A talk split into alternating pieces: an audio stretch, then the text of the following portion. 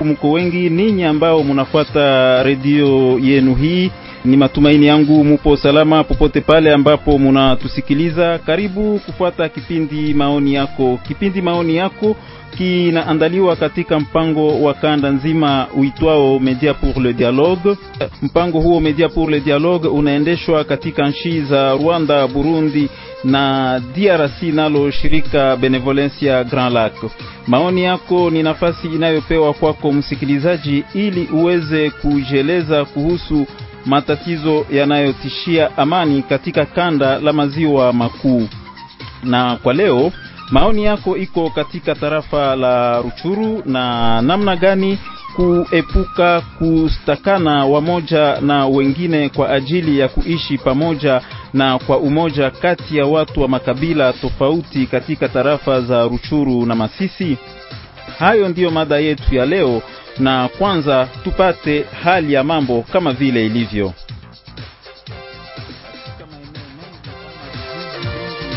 Za jimbo ya Kivu ya Kaskazini, hali za mizozo ya ukabila zinadumu. Ujumbe nyingi zinaripotiwa ama kutangazwa kupitia mitandao ya kijamii, ni kama vile ujumbe za kundi la WhatsApp Masisi Inuka toka kwa baadhi ya wakaaji wa Kazinga katika kongomano la Nyamaboko ya kwanza huko Masisi, wakilalamikia mashtaka ya kutendewa vibaya ama mpango wa kutendewa vibaya kwa raia wa Kazinga, mpango ambao huenda unaandaliwa na watu wa kabila la Watutsi wafugaji wa maeneo hayo. Mnamo tariki 9 Machi mwaka huu wa elfu mbili ishirini na moja huko Masisi tu kuliripotiwa tukio lingine ambamo kijana moja mtembeza taksi wa kabila la Wahunde aliyekuwa akitoka Masisi Centre alipigwa vikali pa Munezero karibu na Bihambwe kwa mashtaka ya kugonga kijana wa kabila la Wahutu aliyekuwa akichunga kondoo kando ya barabara. Kwa upande mwingine, tarafa la Ruchuru nalo pia linakumbwa na hali kama hizo za mwelekeo wa ukabila zinazojitokeza na ambazo zinaweza sababisha mizozo kati ya makabila tofauti. Habari zaelezea kuweko mielekeo tofauti kuhusu kuwakilishwa kwa wanamemba wa makabila tofauti katika baraza la vijana wa tarafa la Ruchuru. Hali hii inaendelea kuasiri ushikamano kati ya vijana wa Hutu na Wanande tarafani Ruchuru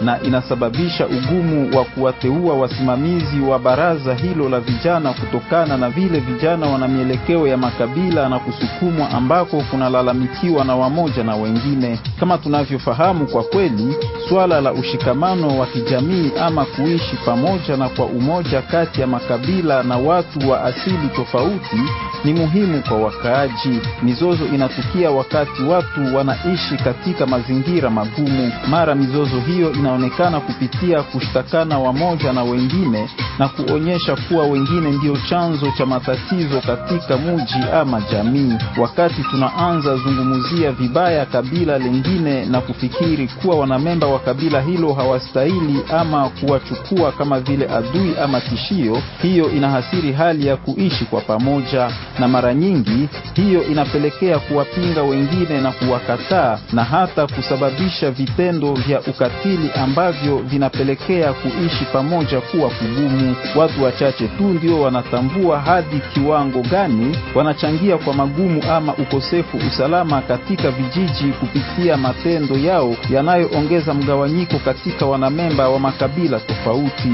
Wengi wanatazama tu mabaya yanayoendeshwa na watu wengine na wala hawatambue yale wanayotenda ama yale wanayotenda watu wa kabila lao na yanayohasiri maisha ya watu wa kabila lingine.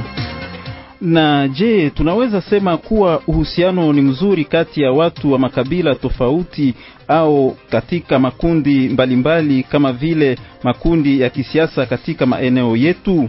Mashtaka ambayo wamoja wanafanya juu ya wengine yana vinyume gani juu ya ushikamano wa kijamii kati ya wanamemba wa makabila tofauti? Namna gani mashtaka hayo yanaweza asiri ushikamano huo wa kijamii katika maeneo yetu? Na nini ifanyike ili wanamemba wa makabila tofauti waache kushtakana wamoja na wengine na watumike juu ya yale yanayowakusanya badala ya kuangalia yale yanayowatofautisha? Kipindi hiki maoni yako kinajaribu kutoa majibu kwa maswali hayo pamoja na mengine, na kwa kuweza kufikia hapo, tunawapokea katika studio hii mabwana Jonas Pandasi toka shirika mpya la raia humu tarafani Ruchuru ama Nouvelle Societe Civile ya humu tarafani Ruchuru. Tunampokea pia bwana Kazadi Busisiri Jean Paul akiwa mzee wa kabila la Wahutu humu tarafani Ruchuru. Tunampokea pia bwana Eritier Gasheku akiwa mdadisi wa mambo katika eneo hili, yaani analyst independant, na pia tunampokea Jacques Kimbere Mwenda Pole akiwa kijana toka kabila la Wahunde humu tarafani Ruchuru. Munaweza pia changia katika kipindi hiki ninyi wasikilizaji, mkitutumia ujumbe mfupi wa maneno ama SMS kwenye mojawapo namba zifuatazo 09 77 77 21 91 au 081 25 62 566 au tena 085 33 11 347. Tuma swali lako, tuma maoni yako kuhusu mada yetu ya leo, au pia unaweza changia kwa kutoa suluhisho kuhusu maswali mbalimbali mbali ambayo yanatolewa katika kipindi hiki. Niliyekuandalia kipindi chenyewe mimi kwa majina ni Faustin Tawite. Karibu kwenu ninyi wote.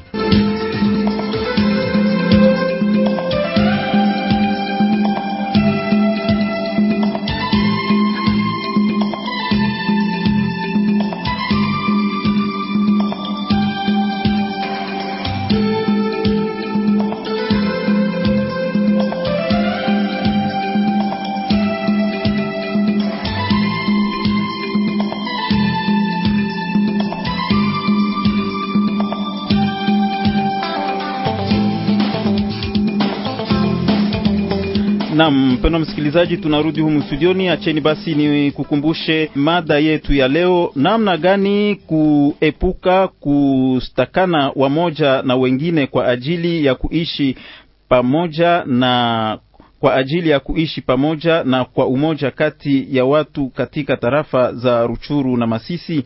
Hayo ndiyo mada yetu ya leo, na kwanza tupate hali katika tarafa la Ruchuru ambako kuna kutoelewana kati ya wanamemba wa baraza la vijana yaani CTJ, hali yenyewe ambayo inachukua mielekeo ya ukabila kama vile anatuambia hapa mwenzetu Eugene Rwanze, mwanahabari wa RTNC kituo cha Ruchuru. Mgawanyiko kati ya kamati hiyo ya shauri ya vijana ilionekana wakati ambapo wanamemba wawili wa kamati hiyo waliweza kutoa vibarua hadharani na kuweza endesha mawasiliano pamoja na wapasha habari huku wakimuita kiongozi wa kituo hicho cha vijana Bwana Claude Mwengo kujiuzulu na kuacha uongozi wa kamati ya shauri ya vijana CTJ Ruchuru kwa kifupi. Hawa wanamshtaki kiongozi wao kuwa anaongoza kamati ya shauri hiyo kwa hali ya udikteta,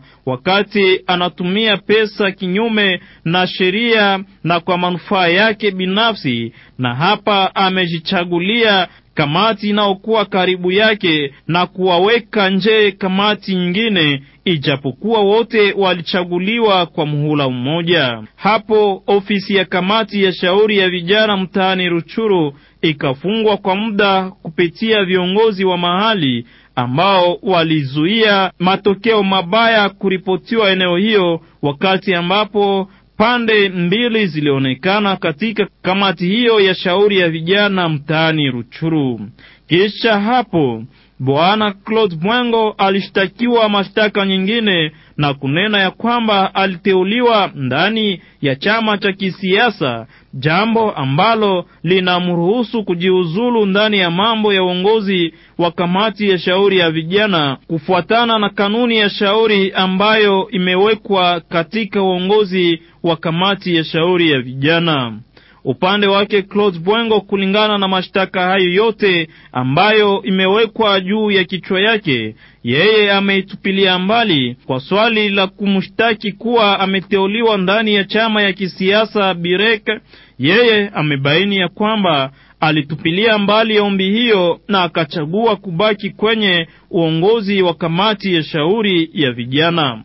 Ufahamishwe ya kama mgogoro ambao unaonekana kwa sasa kati ya kamati ya shauri ya vijana ni jambo ambalo limebaki bila suluhisho, wakati mara kwa mara vijana wamoja wenye kumpinga bwana Claude Bwengo kama kiongozi wa kamati ya shauri hii ya vijana wanaonekana barabarani na kuomba wakuu viongozi wa serikali kuweza rejesha madaraka ndani ya mikono ya kamati hiyo mpya ambayo imejiweka, jambo ambalo halipite katika mafikiri ya viongozi wa serikali.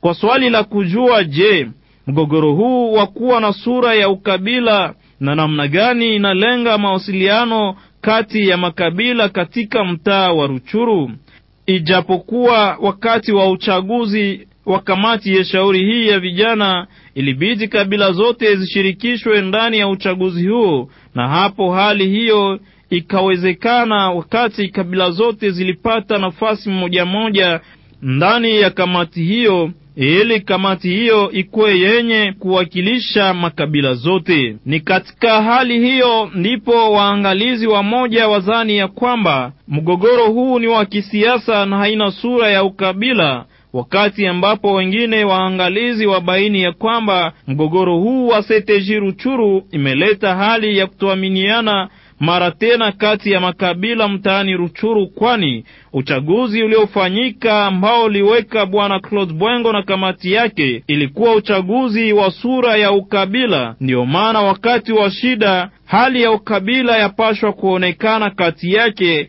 na ni hapo ndipo suluhisho inaweza kujitokeza, wakati ambapo pande nyingine ya zani uongozi kupitia uchaguzi haingelibidi iwe na sura ya ukabila, kwani kabila ambayo itajikuta faida zake zimesongwa, basi haitakuwa na mwelekeo mzuri pamoja na kabila zingine, na hiyo yaweza sababisha mawasiliano bora kati ya makabila katika mtaa huu wa Ruchuru. Pande nyingine, waangalizi wengine wamebaini kwamba mgogoro huu ni matokeo ya uchochezi wa kisiasa ambayo imegombanisha vijana kati yao, na kama uchaguzi uliofanyika kwa ajili ya kamati hii ingelikuwa halali, basi mtu ambaye amekataliwa na wenye walimchagua hapo ilibidi kujiuzulu. Sasa kwa nini wanasiasa wamejiingiza ndani ya mambo hii, ijapokuwa ingelibidi imalizike kati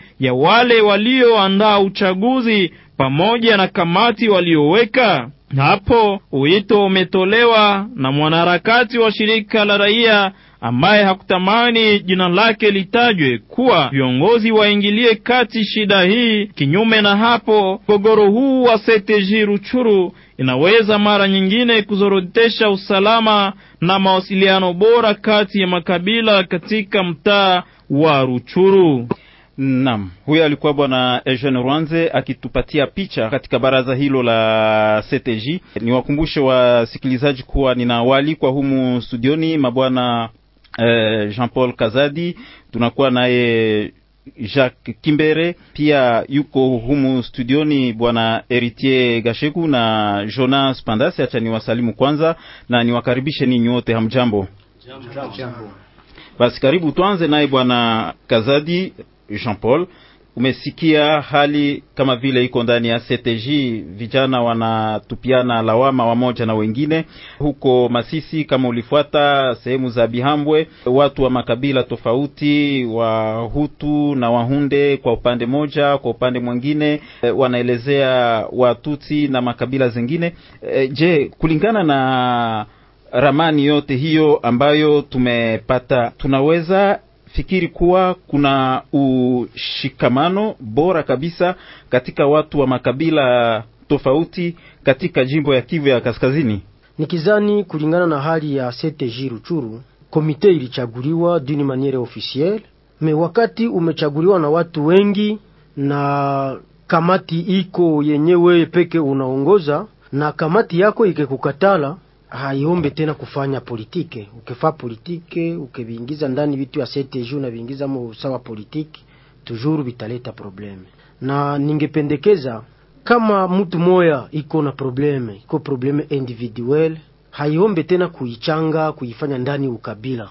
Nawaza museteji muko makabila preske zote za hapa kwetu Ruchuru, na sizani kama banatia ndani batu yote, banasema tu Claude Bwengo. Ginsi niko nasikia banasema ni Claude Bwengo ye mwenyewe. Singiwezi kufurahi tena au kuomba watu tena babifanye ndani ukabila. E pourtant mu dossier bana cible mtu moya tu, na ule mtu moya banataya na jina yake, habangelipasha kubifanya ndani ukabila. Alors mu shida za Masisi, zile shida za Masisi unasikia kama ni mtu moya kumwengine, ko problem iko individuel, me wakati batu banataka kubichanga babifanye communautaire, vraiment ile nayo ni kudanganyika. Tulipasha kameme kuevoliwe na kujua kama kila mtu anapasha kuhukumiwa kumakosa yake. Bwana Jean Paul, tukibakia pale kwenye unasema kama ni makosa ya mtu moja na mtu mwengine, lakini vinaenda vinajumulisha watu wa makabila tofauti. Ninarudilia sasa swali yangu ya mwanzo. Je, tunaweza fikiri kuwa kuna ushikamano? Je, tunaweza fikiri kuwa kuna cohesion sociale kati ya watu wa makabila tofauti wanaoishi ndani ya jimbo ya Kivu ya Kaskazini? Ku wakati zenye zilipita, uhusiano sevre ilikuwa iko kidogo meomwe polepole, na kadiri watu wako nafundishana na kadiri watu wako naishi, uhusiano iko naenda na iko inarudia polepole polepole mena kusema sasa iendeleye na tunaweza penda watu wasiongeze kurudisha usiano yenye ilikuwa yenye iko kameme inaanza kuwa mzuri, batu tena kuongeza kuirudisha kwenye tunatoka. Mfano sawa ile dossier CTG Ruchuru, ukikutana kama benye banakatala Claude Bwengo, hautakuta kama ni kabila moya na kabila yake kabila ya Wahutu na kabila zingine, ile komite yake yenye iko na ma communauté confondi bote banamukatala pourquoi. Lakini pale kunakuwa kunakuwa makundi tofauti, kwa sababu eh, kwa upande moja kama ninakumbuka vizuri, ingawa Eugene hakuelezea hiyo eh, kulikuwa watu wamoja walimshutumu Claude Bwengo kuingia katika chama fulani cha siasa na wengine wakamshutumu makamu wake kuingia katika chama chengine cha siasa. Pale kunakuwa pia swali la makundi ambayo yana masilahi tofauti, yana maintere tofauti. Uone kama kumekuwa sio ukabila bila shaka, lakini labda kunakuwa e, mielekeo ya kisiasa ndiyo ina, ina, ina, inapigana sasa.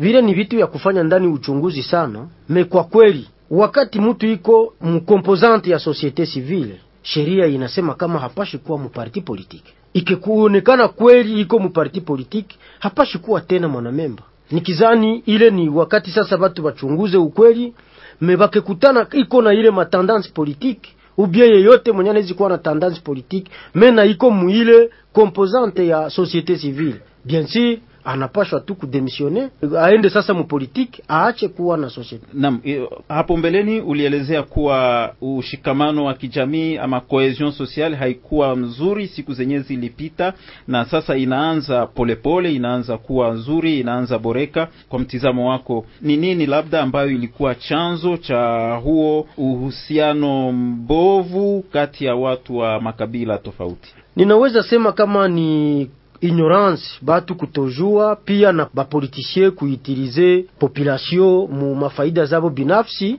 na banapenda kutuchonganisha si raia. meomwe petit a petit, wakati tuko tunaenda tunavichunguza, tunakutana bapolisie banataka kutudivize, siye wenyewe tukisha kuvumbula ile polepole pole, tuko naenda munjia ya kupatana na kuende ku, ku, kukatala ile machachu za bapolitisien kwenye binafika vraiment. Kwa hii wakati mifano iko mingi mukiwanja musiku zilipita kulikuwa changamoto ya sana meomwe, leo tunaishi kameme pamoya.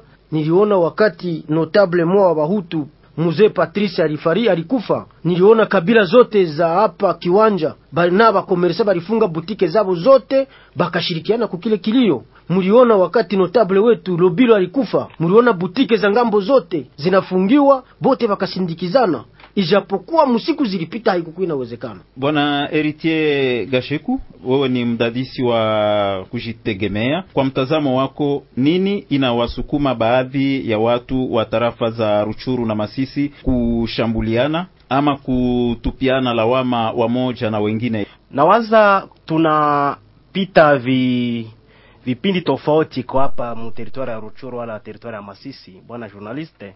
Tukianzia ya Ruchuru kwa leo, kunakuwa ka stabilite ka kidogo kenye hakako petetre akata dumo, kwani ba autorite wala ba leader communautaire banaikala kila siku na Masisi. Kuna kuweko ile maprobleme tofauti kati ya makabila ma wala kutakana onye muko batu fulani na mwingine na bengine muko batu fulani, lakini ya sasa tuna inabidi tuyue kama ile contractisation inakuwaka na maetape tofauti wala madegre wala maniveau tofauti, paske ba population wala ba civile ba minga nakuwaka ba victime ile ma contractisation na bayue kama ile ma accusation zinatoka wapi ile kustatakana kuna kwaka labo wala njia wala ngazi za juu zenye zinaongozewa na bale ba leader betu benye banakwaka ba politicien benye bana pata ma benefice mwa ile kustakana wala ku ile ma contractisation ku kre ma accusation pour que babiana njo bakwe ba porteur véhiculaire ba ile ma message za kustakana za kustaka makabila zengine.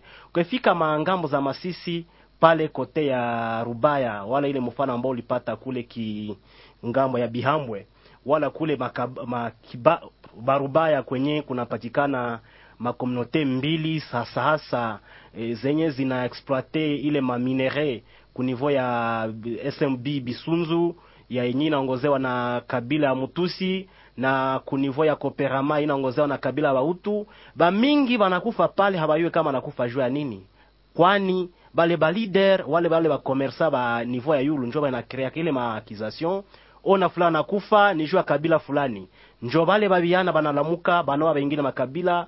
Unaona ile krize inaendelea dumu, ina mapolemike paske ba mingi abapataki ile mahabari wapi njo kunatoka ile ma accusation ba labo gani njo bana cree ile ma kustakana, kwani habayue kama ni nini nini njo inakwepo na njo anaganya mwa vile vitu. Tukifika kunivo ya Ruchuru wala pa Mubwito hapa juzi juzi bareber balipouwa fie mwenye anatokea mkabila Batusi pale kunivo ya Rusekera niveau ya Muindo pale kunaenda Bishusha. Epi ba nabo ba komunote ya Batusi bakakamata mkiana mwaivi mwenye alikuwa anatumika pale ngo ng'ambo ya bin, ya Bwiza nao bakamua naye ni komunote Muhutu. Et donc ile maakization hatuwe kama zinatokaka wapi, sie benye tunakuwaka ku niveau ya chini, lakini ya sasa zinakuwaka na labo ya yulu sie bachini njo tunaporte ile ma message na njo inakuwa repercute ma consequence na bengine banajinyamanzia mwa biro za hizo klimatize juu hatuiwe kama inatoka wapi. Na ukiona kerudilia hapa ku niveau ya Bwisha, hii swali ya CTJ kamati kuu ya ya shauri ya vijana CTJ Ruchuru, kwani nitabakumbusha kama nilikuwa kama mwongozi wa zamani wa CTJ Ruchuru. Ile et donc inaleta ile crise wala inaleta ile macontractisation. Contractisation inaweza kuwa wapi ku niveau ya CTJ kwa ile crise ambayo inadumu siku mingi mwa ile komite ya, ya Ruchuru inatokea, kwani siku ya uchaguzi nginzi mwenzangu kaza dana maliza visema makabila zilipoikala ili zichague kamati moya ambayo kila komunoti ya Ruchuru inaleta mtoto ili wachangie kwa maendeleo ya vijana. Kwa leo kabila zengine zilipoona ule ambayo komunote huti naleta ililetaka juba musindikize tena ile makabila ile komunote huti na mkatala kuna kuna kwepo kale ka kitu paske mwele crise ile makabila zengine hazipate intere fulani. Et donc ile contractisation wala ile maakisation banariske kubivalisha sura ya ukabila paske kabila zengine zinajiuliza nini njo haikuwepo haiendeleke mzuri juu bakatali ule mtoto ambao balileta wenyewe walisutenir njo wenyewe wanamkatala. Et donc ile makontrakization zinakwaka kreye sana sana ku niveau ya yulu sie ma niveau ya chini si babiana si population tunakuwa ba victime na tunakuwa ba porteur wala tunazipeleka tunaziexekite na, na, hatuye kama ni banani njo bataganye mwa yule vitu yenye makontrakization na zinakuwepo ma communauté zetu. Bwana Jonas Pandasi, umewasikia mabwana Kazadi na Heritier Gashiku wakielezea kuwa wazee ama wa leader wa moja wa moja wa maeneo yetu ndio wanachangia katika hali hiyo ya wamoja kushtaki wengine ama wamoja kutupia lawama wengine, na wakati hawa wametupa lawama wengine wana nao wanasukumwa labda na leader wa kwao, nao wanajibu kwa yale mashtaka, wanajibu kwa ile lawama, alors inakuwa karibu cercle vicieux yenye watu wanaenda wanashtakana eh, kila siku. Je, unafikiri kuwa ndio eh, kuna walider ambao wana wa, wanakuwa chanzo kabisa cha hali hiyo, na ingawa ndivyo, ni namna gani basi walider hao wanachangia katika hali hiyo? Hakika tunahakikisha ni kweli kuna walider fulani fulani, gisi umetoa kusema, si kwamba ni walider wote, lakini kuna walider fulani fulani ambao wamepatikana ndani ya mambo hayo na ambao wameendelea kuacha kwamba hali endelee kuchafuka. Unajua, katika mtaa wetu wa Ruchuru, hata mtaa wa Masisi na hata katika Lubero huko ng'ambo za Kanyabayonga, kusudi waweze kukufanya kuwa leader, mara na mara tumekuwa na hiyo tabia ya kutafuta wale watu ambao tunazania kuwa ndio wa, wa extremist katika lugha la Kimombo, watu ambao wamekuwa sawa kama wamekuwa wa defenseur wa komunote, na hiyo imeacha kwamba wale watu ambao wameonekana kuwa wakwamia mipaka waweze kutumikisha hiyo nafasi yao kwa ajili sasa Shida ni kwamba tunapokuwa na leader kama na ule ambaye hajui kuchunguza usemi wake, hajui kuchunguza mwenendo wake, watu wote ambao wanakuwa nyuma yake wanamfata, na hiyo imeleta mara na mara madhara. Wakati ambapo gisi mwenzangu Erita ametoka kusema, kunakuwa ile ambayo inakuwa malabo kule juu, watu ambao wanapanga vitu, na sisi wakaaji wa chini wa mtaani tunakuwa sasa hapo kwa ajili ya kuishi matukio na hata kuweza kutenda ile ambayo imeweza kupangiliwa. Ni kweli kabisa kuna walide ambao wanapatikana ndani ya hiyo mchezo. A, Lakini bwana Jonas, ingawa kuna walider ambao wanatumia mwanya huo, yaani kusukuma watu wengine kutupiana lawama, je, inabidi na sisi raia tuweze kuimite wale walider?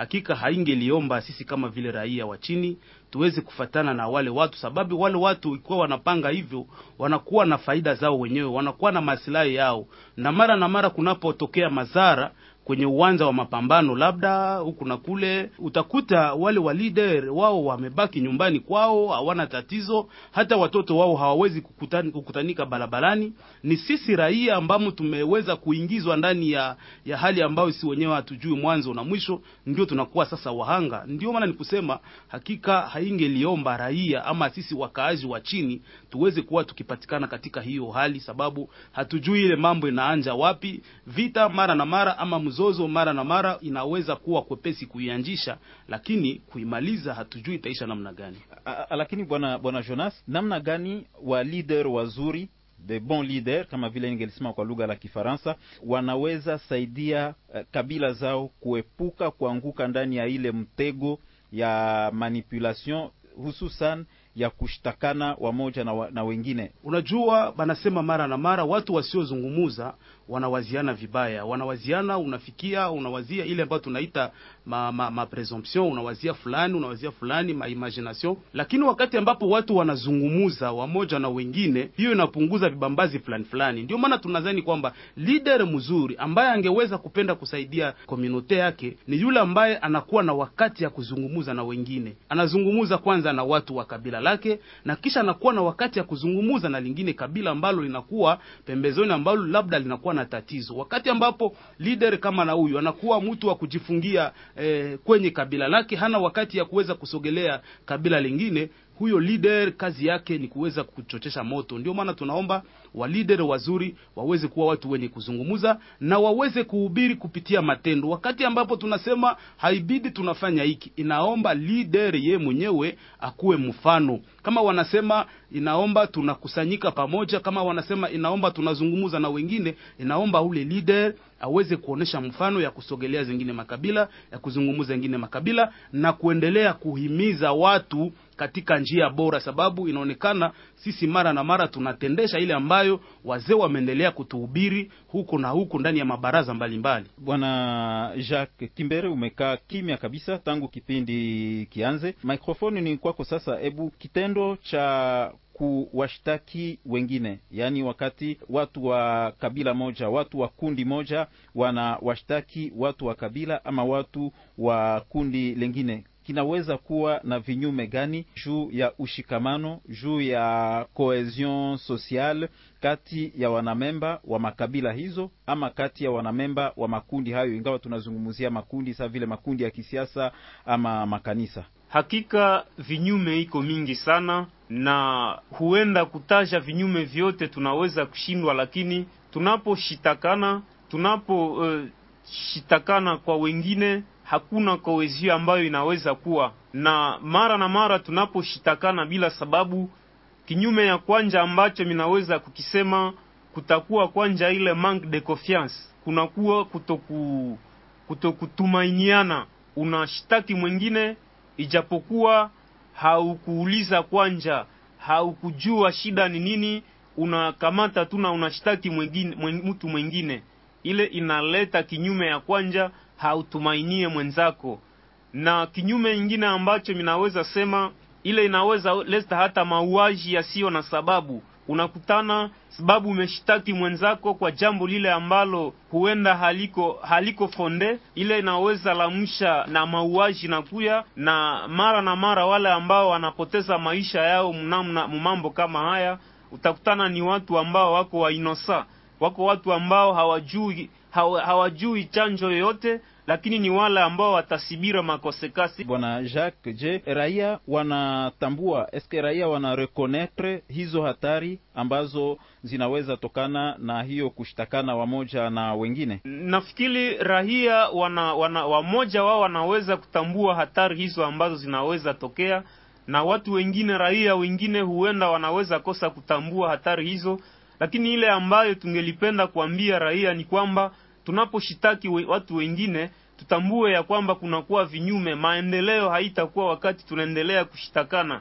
alafu watu wamoja wanaweza kosa kutambua, lakini tunawakumbusha na tunawajulisha ya kwamba ile kushitakana kwa wale ambao wanaweza kosa kutambua inakuwa na vinyume vingi ambavyo tumetoka kuvisema hapo, na wale ambao wanajua ya kwamba kunakuwa hatari tunawaita kabisa kwa kuweza kufundishana na kuoneshana ya kwamba hatuna wajibu ya kushitakana, maana kunakuwa vinyume ambavyo vinaambatana na maisha yetu ya kikawaida na maisha yetu ya kila siku. Nam, wapendwa wasikilizaji, namna gani kuepuka kushtakana wamoja na wengine kwa ajili ya kuishi pamoja na kwa umoja kati ya watu wa makabila tofauti tarafani Ruchuru na Masisi? Hayo ndiyo mada yetu ya leo. Unaweza changia kwa kipindi chetu hiki maoni yako ukitutumia mfupi ama SMS kwenye mojawapo namba zifuatazo 09 77 77 21 91 081 25 62 566 au 085 33 11 347. Bwana Jonas Pandasi, narudi kwako. Nani anapata faida katika mgawanyiko na hali ambayo inaweza jitokeza ikiwa ni pamoja na hiyo ya kushtakana, hiyo ya kutupiana la, lawama wamoja na wengine? Mm, mimi nadhani kwa maoni yangu, kwa ujumla hakuna yule ambaye anafaidika, sababu vinyume vina vitaweza gusa ng'ambo zote. Ikiwa tumeweza kugabulana, kuna faida fulani ambazo mtu fulani angeweza kupata kwangu hatazipata, na mimi zile ambao ningeweza kupata kwake sitapata. Lakini kwa kipekee, kuna yule ambaye aliweza kuanjilisha hiyo mzozo, ndiyo ataweza kufaidika, sababu shida yake na raha yake ni kuona kwamba sisi tumeweza kubomoka na yeye sasa anapata faida yake. Ndio maana haiko vizuri kuendelea kufata mambo ambayo hatujui inatokea wapi, hatujui mwanzo na mwisho, sababu hatutafaidika na kitu. Atakayefaidika kwa urefu ama kwa wingi ni yule ambaye ameleta ile, na yeye ambaye anakuwa na shaba anajua kwa nini ameleta, tuweze kugabulana. Bwana Kazadi, wakati gani wanamemba wa jamii ama wanamemba wa kabila ama wanamemba wa kundi fulani wanaweza tambua hatari za kushtakana ama kufikiria kuwa wengine ni tishio kwao ama pia wengine wanakuwa tishio kwa kabila lao? Nikizani hatuwezi kamata mifano fasi ingine, tunaweza kuikamata hapa kwetu kiwanja.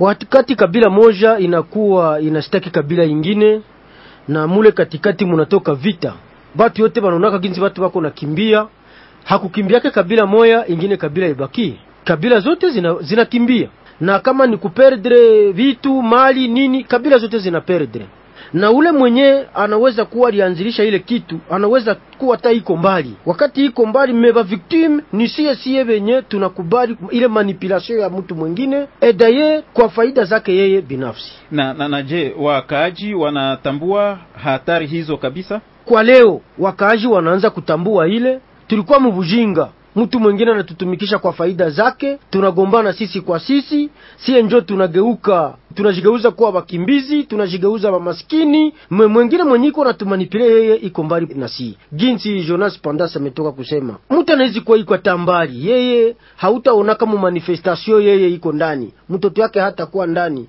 batoto yake wenda bako nasomea bulaya ubia fasi ingine. Me wakati sie tunagombana, ni sie njo tunaperde, batoto wetu hawasome, chakula tunakosa, tunaogopa kwenda kushamba. Me heureusement kadiri vita zinaendelea pia na akili inarudia, tunaenda polepole pole, tuko tunaenda tunatambua. Wakati we peke unaona umekubali sauti ya mtu mwingine anakuinfluence kuanza vita e pourtant wewe ndio utakuwa tu victime wa ile vita, me yeye na iko mbali na wewe. Bwana Heritier, namna gani wakaaji ama vijana wanaweza tambua hatari za kushtakana, yani danger ya kujiakuze na kuji contre kutokana labda na misingi fulani, kwa sababu na namna gani hiyo inaweza kuwa na hasara juu ya ushikamano wa kijamii kati ya watu wanaoishi katika maeneo yetu. Nawaza uliposema vijana mwa ile vita wala ma accusation ma contre accusation, vijana ni kikundi ambayo inapataka habari ile habari ya maakizasio ya kwanza, na ndiyo inakwaka ya kwanza ya kubeba ile maakizasio ile makontrakizasio, na ndiyo inakwaka tena victime mwa vile vitu, na njo wenyewe wanakwaka ba perdant wale wa jeune. Et donc ulipofika mahali tofauti, bwana journaliste, kiuliza historia ya Masisi ya tarafa ya Masisi. Ulipofika mshefia Baunde wala kule mako, kule Mahombo makonsekansi ilikuwaka mingi, lakini e, bahati ambao walikuwa kanayo ili bami ba, ba, wa kule makote ya shefria Baunde walipoona vinyume ya ile maakizasyon makontraakization bakaikala nju purke, purke bapate solution mbele wakati, lakini unapata mashefri zengine inakwepo zinakwepo kondani mashefri ya Bwito wala shefri ya Bwisha hapa sasa hapa ki, kiwanja wala wala Binza, unakuta bavijana banapata balipopata ile makontrakization haba tafute wapi njo inatoka, lakini tunakwaka bala vi, vijana walipokuwa ba, ba victime innocent ni ili ile ya kuiga ile mfano mubaya ya wale wa leader, kwani nginzi mwenzetu Pandasa aliposema e, ya kwamba ba leader ba mingi betu balikuwa ba leader juu ya kukuwa na ile ma contractisation wale ile ya kupenda sana sana kabila yake na kupenda kugandamiza kabila yengine, wala kutafuta nginza uishe kabila bengine ju aoneshe kama napenda kabila yake. Et donc ile ba vijana mingi banatafuta kuiga ile mfano juu nao bakwe ba, ba, ba leader wala wapate mali nginzi wale wenzao wale wa wenye wale tutanguliaka walipataka mali, inaacha ile kuma contractisation zinaendelea dumu kati ya tarafa ya Ruchuru wala tarafa ya Masisi. Et donc ba vijana tunapata vinyume vinakuweko vengi, kwani ba vijana njo wanakufa njo wenyewe banakamata kile masiraha juu ya kugombanisha kabila yengine na banabeba ile siasa ambao hawaiwe kama ilitokea wapi. E donc na, na, na, na kwa nini sasa wa vijana hawa hawaweze kusikia mbio na kutambua hatari ambayo inatokea mbele? Vijana tunakuwaka mkimombo ile sasa tunasema tuko ba ni kushe iko vulnerable. Et donc ile kutosikia ni juu tuna tunakuwa natia komala kimafikiri. Wa mingi wenye walizaliwa mwa 1960, wengine wanazaliwa mwa 1980 wala mwa 1990. Me wengine unaona anazaliwa mwa 2000. Bale ambao walizaliwa kambele bashayua vinyume konsekanse gani ile makontrakizasio kati ya, ya, ya, yani vijana wanaingia ndani ya mambo juu ya kushindwa kuchunguza kwa undani mambo vile yalivyo? Ndio bana banaingia mwa ile mambo wala wanatumikishiwa na wale walidere wetu ambao walituanziaka juu ya kutoyua kuchunguza kutoyua habana ile experience. Nini njo wako nafanya banagombana bayue kama wanagombania juu ya nini. Lakini tunaregretaka kama vijana wa mingi njo wenyewe wanakufaka mwile ma ma conflit za ukabila wale ma accusation ma contre accusation na bayue kama bako na kufia nini bwana journaliste. Bwana Jacques Kimbere, eh, namna gani uchunguzi, namna gani eh, une bonne analyse ya wanamemba wa jamaa ama wanamemba wa kundi fulani inaweza saidia wamoja na wengine kutambua matatizo ambayo inawakumba wote kwa pamoja kuliko kwanza tupiana lawama. ninafikiri ya kwamba kitu ya kwanja ambacho watu wanaweza kufanya ni kuweza kutambua chanjo ya mzozo. Kama watu wakitambua chanjo ya mzozo eh, yaani source ya mzozo imetoka wapi, inaweza enda inasaidia, sababu wakati e, watu wanakamatia mzozo yulu tu kumekuwa kushitakana na watu wanaenda wanaona tu uh, les effets wanaona tu uh, mabrash hawa, hawatambue shida hawatambue sababu ya mzozo ni nini, huenda wanapigana sana, lakini kwa kutambua kabisa na ku, in, ambayo inaweza leta kusaidia mtu kufanya analize ya mzuri ni kutambua kwanja sababu ya mzozo, ni kutambua kwanja chanjo ya mzozo na mtu akitambua chanjo ya mzozo, yaani mizizi ya mzozo, unaweza enda una repare vizuri na inasaidia wale ambao unapenda kusaidia. na, na, na ile kutambua chanzo kabisa ya mzozo, mizizi ya mzozo kama vile huko unaelezea, inaweza saidia kwa nini katika jamaa zetu? Kutambua chanjo ya mzozo, yaani mizizi ya mzozo, inaweza saidia katika jamaa zetu, kunakuwa usalama. Usalama ule ambao ulikuwa umepotea unarudia tena, na watu wanaishi tena vizuri, na watu wanachangia tena chakula, na watu wanatembea tena vizuri, na vile vile naweza saidia kolaborasio imepotea, kunakuwa tena kolaborasio ya mzuri, na watu wanaongea vizuri tena. Na mpendwa msikilizaji, kipindi unaendelea kufuata, ni maoni yako, namna gani kuepuka kushtakana wamoja na wengine kwa ajili ya kuishi pamoja na kwa umoja kati ya watu wa makabila ama makundi mbalimbali mbali katika tarafa za Ruchuru na Masisi. Ndiyo mada ambayo tunazungumzia kwa leo. Unaweza tufikishia ujumbe wako mfupi wa maneno ama SMS kwa kutuma ulizo lako ama kwa kutoa maoni yako, ukituma ujumbe huo kwenye 09 77 77 21 91 081 25 62 566 ama tena 085 33 11 347. Tunapata pumziko kidogo toka kwa mwimbaji moja, na baada ya wimbo huo tutarudi mara tena humu studioni.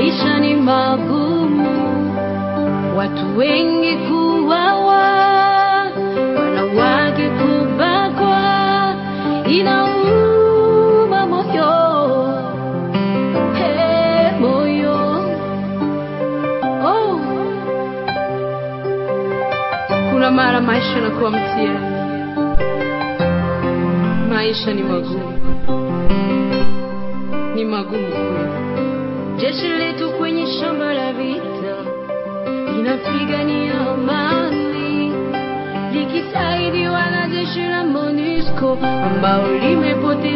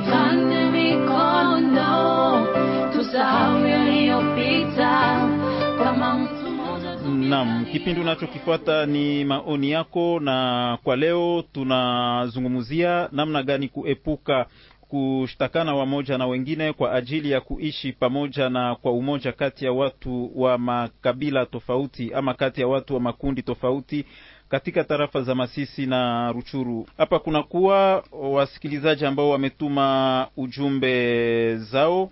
Huyo anaandika kwa lugha la Kifaransa, nitasoma kama vile aliandika: Ceux qui appuient Bwengo, ce sont eux qui suscitent le tribalisme dans cette scripture.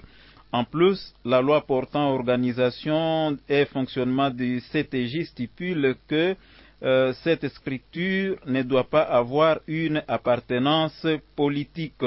Huyo huyo msikilizaji anaongeza kuwa étant donné que la RDC compte plus de 450 ethnies, il faut que l'État congolais pense à l'éradication de cette mauvaise conviction qui divise les communautés. Hapa kunakuwa msikilizaji mwingine ambaye pia hakutaya jina lake, anasema lazima tuaminiane, tusifatane na bale ba enemi de la paix. Tunaendelea na kipindi chetu kwa leo, bwana Heritier.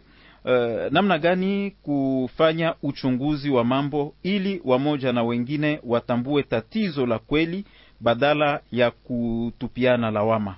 Nawaza bwana journaliste, tulipofika kuyua vinyume gani ambao tuna vivre, tulipoona nginzi migini yetu inabomoka, tulipoona nginzi watu wengi wanakufa, wala wengine wanabakia mu maka de deplace, winaenda nje ya nchi, inabidi tuyue kama ile ma contre accusation ile ya kustakana haina haina place haina uh, fasi ya kuwakia mwaii makomunote zetu. Inabidi tutire ma experience que kwa leo ulipofika Masisi, ulipofika ma Mwaruchuru, Shefri Bwito wala Bwisha, unapata masehemu mbalimbali mavilaje mingi ambazo zilishabomoka, na inabidi sisi hasa hasa sisi vijana tusiache tusijiachilie kukuwa mporte na wale balider ile malaba ambazo atuyue ile maintere gani yema na tire mwa ile kukre ma kontrakizasyon ju juu tusiendelee kukuwa victime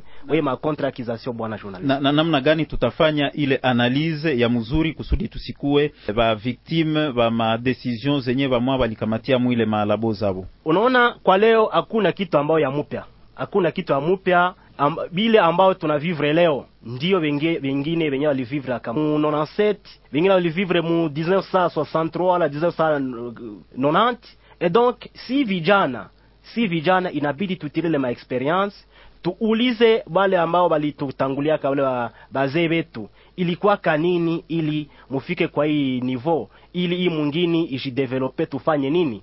Njo yenye tunapashwa sevra iko kwepesi kupata kufanya ile analyse mais uh, tuketumikisha ile maexperience ile ambayo ile historia ambayo tushapitia, kwani hii nchi yetu wala hii province yetu ya Nord Kivu tushapita ma vipindi tofauti, inabidi tutire, tutire ile experience, kwani mambo ya ukabila ile ma eh, kucho, ku, ile kustakana kila siku tunaivivre, inabidi mena. Leo si antake ba vijana wala wengine ambao tunaishi kwa hii, hii kwa hii periode tusiendelee kuwa importe na ile ma, ya ukabila.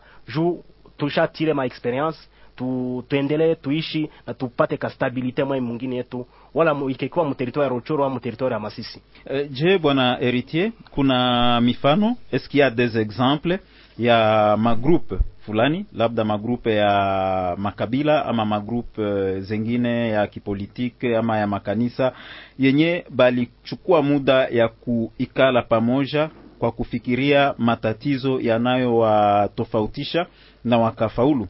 Ndiyo, kuna kweko mifano mingi, lakini inakuwa kaya mupya leo, kwani zamani bamingi walikuwa wanatumikisha kabila saa ya ku kutumikisha ukabila hao juu ya kugombana juu ya ya vita, lakini kwa leo tulipo kreye eh, manani ma, ma association culturelle ya maukabila. Tuseme kwa mfano association culturelle Yira, association culturelle Isoko ya Batusi, association culturelle Igisenge ya Bautu, siwe kama association ya Baunde ni nezi kuwa Ushenge hunde. Ushenge hunde. Ile ma association ile ma denomination nezi acha paske bana kamati ile masheria bana yambatanisha na sheria juu bayue tutafanya nini mwele ma association. Et donc tunatoka makali ka kitu ka zamani ka kukamata ukabila nilipokuwa muhutu tagomba nitakamata mwenzangu munande mutusi saa saa adui yangu. Nikekuwa muhunde takamata kabila fulani saa adui yangu. Lakini kwa leo ile maassociation ile ni mifano bora ambapo ambayo tunapashwa iga na tunapashwa soutenir paske inaendelea vitu ya madevelopment na kusensibilize batu pour que tuvivre eh, makohabitation pacifique pamoya. E donc ni mifano bora na makanisa na kwepo paske na wapaster, unakuta leo hakuna kanisa ya, ya kabila moya. Ile ni mifano bora ambayo tunapashwa iga wala parti politique ya kabila moya. Ile ni mifano ya mubaya ambayo ambayo hatupashwe iga. Bwana Jacques Kimbere, kuna umuhimu gani kwa makabila yanayoishi katika tarafa za Ruchuru na Masisi kutazama matatizo yao ya pamoja badala ya kutupiana lawama? nafikiri kwamba kuna umuhimu kabambi eh, wakati ambapo grupe mbili fulani ama komunote mbili fulani wanapoepuka ile kushotana vidole eh, seke pale kunaweza onekana kitu ya maendeleo na maendeleo yanapokuwa yanaweza fatishiwa vile na na exchange d'experience olieke tubakie tuko tuna tunashotana vidole kuna umuhimu ya kwamba kama tumeepuka ile tutaikala kumeza moya na tutaongelea mambo ya maendeleo na ile naweza kutufikisha nafasi pazuri. Jean-Paul Kazadi, ingawa watu wa makabila tofauti, watu wa makundi tofauti, wakiwemo vijana, watabadilisha namna yao ya kufikiri na ya kutenda, pia wakiacha kutupiana lawama. Je, hiyo inaweza saidia kwa watu kuishi pamoja na kwa umoja? vijana wetu wakiwacha vitu ya kutupiana malawama tu, dabor tutajidevelope, mwingine yetu itaendelea, maendeleo itaongezeka na usalama pia itakuwa. Unayua mtu kuitwa kijana, kijana ni kilalo, kilalo chinapitako mtoto chinapitako na mzee. Wakati mtu ni kijana pour dire que ni yeye njo mwenye anapasha kuwa siporo ya mtoto na anakuwa siporo ya ule mzee. Sasa tena yeye njo mwenye anaanza haribika, maake watoto na wazee njo wenye batasibire ile makonsekansi. Mi ningelipendekeza babiana yetu bayi basige mifano ya benye balishindwa, me baige mifano ya benye balishinda, bakamate mifano ya nchi zingine, bakamate mifano ya fasi zingine kwenye batu banaendelea, ni sababu hawapendi vita. Me wakati mtu anapenda vita, e surtout ile kupenda maentere egoiste, unapenda tu kwa faida zako, uende udanganye watu kwa faida zako, watu bagombane. Me yenyewe mtu wa vile atambue, ajue kama ile bongo yake itamsaidia kujenga nyumba, me ile ile bongo haitachelewa kuibomora. Bwana Jonas Pandasi, wanamemba wa makabila tofauti, wanamemba wa makundi tofauti yapatikanayo katika tarafa za Ruchuru na Masisi wanaweza pata faida gani ingawa wataweza epuka kutupiana lawama ya wamoja kuwa chanzo cha matatizo ya wengine? Kwa maoni yangu, nafikiri kwamba kuna faida nyingi sana sana ambazo watu wanaweza kupata ikiwa wataweza kuepuka hiyo hali ya kuweza kutupiana mashtakio, na kubwa ambao naweza kushika na kuonesha kwamba tunaweza kupata ni amani, na tunapokuwa na amani kutakuja mambo ya maendeleo, kutakuja miradi mbalimbali. Bwana Kazadi, ninarudi kwako hapa. Kunakuwa msikilizaji anauliza, wakati batu banatupiana lawama e, ni nani kwa kweli anakuwa na makosa? Mwenye iko na makosa ni ule mwenye anakamata kosa ya mtu moya anaigeneralize, anasema kama kama mie niko muhutu nimekosea Munande, me ninajulikana kwa jina la Kazadi, nimekosea Faustin, nisie bawili me banasema juu Kazadi amekosea Faustin, make bahutu vote bamekosea Faustin. D'ailleurs baraza ya bahutu na wanande banapasha kuikala tafasi moya, bananisanctionne conformement na manorme coutumier ou bien conformément na loi orie ya kwenda kupanga juu ya kudetruire kabila mzima kwa makosa yangu. Hapa kuna kwa msikilizaji mwingine anaandika hivi, inaomba sisi wote tukuwe wamoja. Anasema yeye ni Kis, akituandikia kutoka pale Kinyandonyi.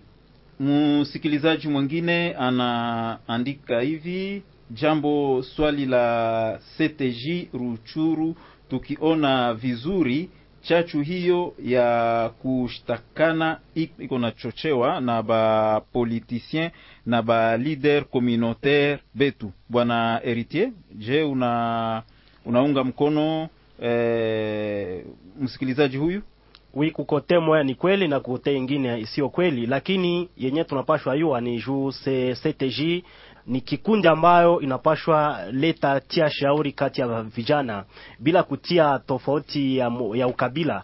Kwa leo kama inafika kweli nivo kwenye inafikia ni juu ni kabila moya wala yengine haikuweza kuleta solution mzuri purke tuikale. Inabidi ile makabila ambazo zilikala si kwa uchaguzi na zile kabila zingine zisitie mkono mumifuko juu zilete proposition ya za, zabo juu ile kamati tuisove paske na wale ambao wanagombana kunivua ile kamati na ingina si ba vijana wa territoire ya Ruchuru si wote mwenye iko napata interemo ile krizi yao kwa leo tunawezi pendekeza kabila zote ziikale nginzi ziliwahi kuikala juu bapartage kuleta solution ili wavijana wapate maintere ku ya conseil ya territoire ya Ruchuru. Eh, kwa mtizamo wako, namna gani watu wa kabila moja, namna gani watu wa kundi moja wanaweza jibu kwa mashtaka dhidi ya kabila ama ya kundi lengine? Tulipokuwa msosiete, ni kawaida kukwe ile maakizasio makontrakizasio, lakini ile ambao tunapasha fanya ni kuchunguza ya kwanza tunapasha chunguza tuiwe, je, ile ambao banatosha ile ambao kabila ingine nasema, je, ni kweli eske inatoka wapi? Kwani inaweza toka kumwengine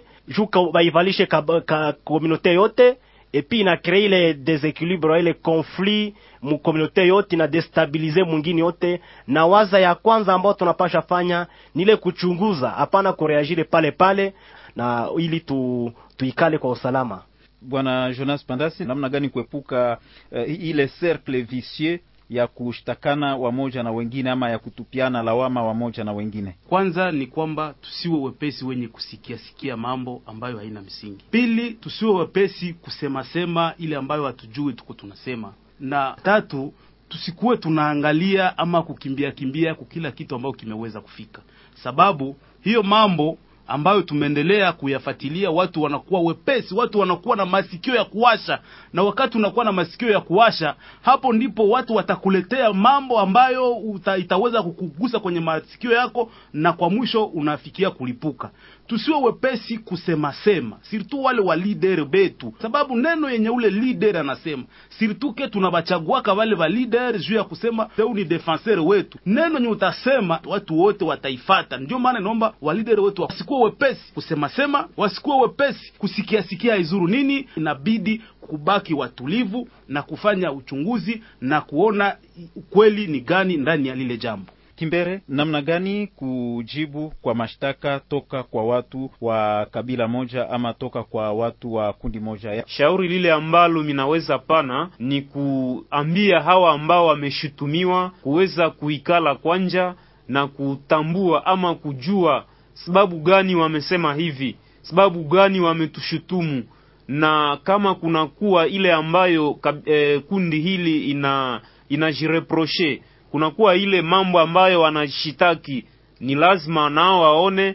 wametushitaki sababu ya, ya, ya jambo hili, na sisi sasa tunaweza kuacha mambo haya, na kama hakuna jambo fulani ambalo limeacha wamewashitaki, ni vizuri waite hawa wenzao ambao wamewashtaki na kuweza kujadiliana pamoja, ole ya kukuwa mbio na kuenda kamata sijui mipanga kukamata visu. Bwana Kazadi, ninakuja na hilo swali kwako pia. E, namna gani kujibu kwa shutuma toka kwa kundi fulani na ambazo zinatumwa kwa kundi lengine? Cha kwanza bale ba leader ba makomunote zote baikale fasi moya bachunguze mwile kuchunguza yabo, batakuwa na mesaje yenye iko ankome yenye ibatabeba kila mtu kwa kabila lake yenye bote bamepatana na ili tatusaidia kwa kurudisha amani. Kunakuwa ujumbe wa wasikilizaji, na ni hapo ndipo tunaenda malizia kabisa. Msikilizaji huyu anasema jina lake ni Maendeleo toka pale Mabungu, anasema tuache ubaguzi wa makabila, ndipo tarafa letu litasonga mbele zaidi sana, tupendane. Msikilizaji mwingine anasema vijana tufanye angalisho wanasiasa wana magumu ya kupata kura, kwa hiyo kutugabula Uh, ni siri yao. Huyo anasema jina lake Sia Kengwa, anaandika KMD, nadhani inaweza kuwa kamandi. Mwingine anasema hivi, bonsoir, inaomba kukuwa na organize ma conference intercommunautaire ku kila niveau. Mwingine anasema ya lazima ni kujua chanzo juu tuko wamoja sisi wote. Ni kwa shauri mbalimbali mbali hizo, ni kwa ujumbe pia wa wasikilizaji huo, ndipo tunatupia nanga kipindi hiki maoni yako kwa leo. Kumbuka kuwa kipindi maoni yako kinaletwa na shirika Benevolencia Grand Lac ndani ya mpango wake Media pour le Dialogue ikishirikiana na redio inayokutangazia. Kichwa cha maoni yako kwa leo ni namna gani kuepuka kushtakana wamoja na wengine kwa ajili ya kuishi pamoja na kwa umoja kati ya watu wa makabila tofauti katika tarafa za Ruchuru na Masisi. Ndani ya studio hii tuliwapokea kwa kuweza kuzungumzia mada hiyo mabwana Jonas Pandasi toka shirika mpya la kiraia tarafani Ruchuru, Kazadi Busisiri Jean Paul akiwa mzee wa jamii ya Wahutu humu tarafani Churu. Tulikuwa pia naye bwana Heritier Gashegu, analyste independant. Pia tuko naye humu studioni Jacques Kimbere toka vijana wa shirika la Wahunde. Tunawashukuru waalikwa wetu hawa, tunawashukuru ninyi wasikilizaji muliofuata kipindi, tunawashukuru pia wale ambao walichangia kwa kipindi hiki wakitoa maoni yao. Aliyewaandalia kipindi hiki mimi ni Faustin Tawite. Tukutane mara tena katika vipindi vyengine. Maoni yako, kwa heri.